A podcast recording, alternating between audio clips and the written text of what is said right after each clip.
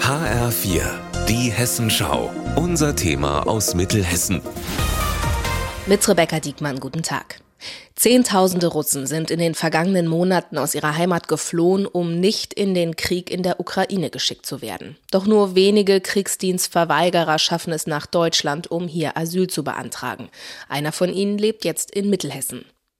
Im letzten Jahr bricht die Welt von Maxim Nikulschow aus St. Petersburg zweimal zusammen. Zuerst im Februar mit dem Einmarsch Russlands in die Ukraine und dann nochmal im September, als er einen Brief bekommt, in dem steht, er müsse jetzt selbst zum Militär. Ich habe von Beginn des Krieges an verstanden, dass das falsch war.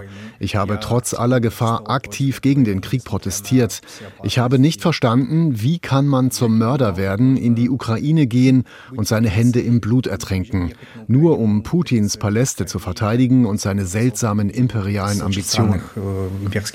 Es folgen Wochen der Anspannung. Mehrere Einberufungsbefehle kommen per Post, aber der 28-jährige IT-Ingenieur reagiert nicht.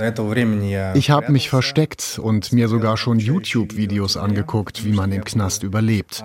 Ich war auf diesen verzweifelten Schritt vorbereitet, ins Gefängnis zu gehen. Aber das hätte wahrscheinlich auch nichts geholfen, weil inzwischen sogar Gefängnisinsassen an die Front geschickt werden.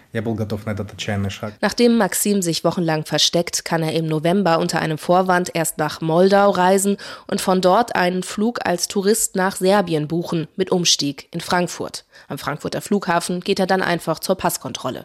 Inzwischen lebt Maxim in Gießen. Sein Asylverfahren läuft noch. Hilfe bekommt er vom Verein Kulturdialog Mittelhessen, der Menschen unterstützt, die vor dem Krieg fliehen mussten.